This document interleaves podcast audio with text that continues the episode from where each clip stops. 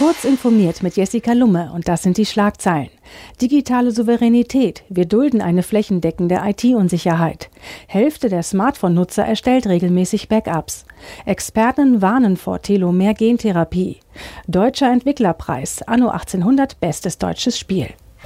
Die Bundesregierung und die EU-Kommission bemühen sich verstärkt, Kompetenzen der europäischen IT-Industrie bei Hard- und Software sowie Online-Plattformen zurückzugewinnen und Abhängigkeiten von Firmen aus China und den USA zu verringern.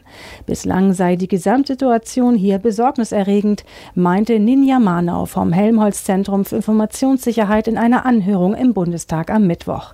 Wir dulden eine flächendeckende IT-Unsicherheit, es gibt keine übergreifende Regulierung.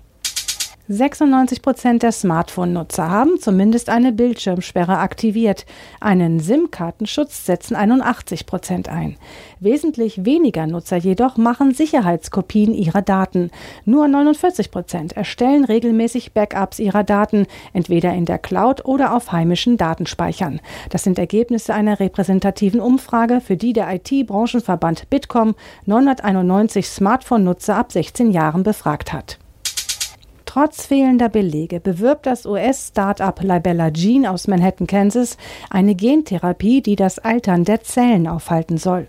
Rund eine Million Dollar pro Dosis kostet die angeblich funktionierende Zellreparatur.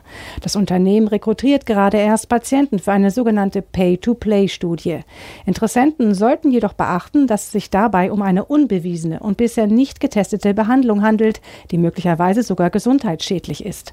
Das schreibt Technology Review Online online. Das Strategiespiel Anno 1800 von Ubisoft Blue Byte ist zur Verleihung des Deutschen Entwicklerpreises in Köln als bestes deutsches Spiel ausgezeichnet worden.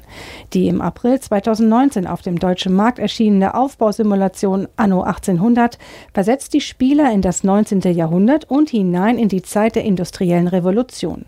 Diese und weitere aktuelle Nachrichten finden Sie ausführlich auf heise.de.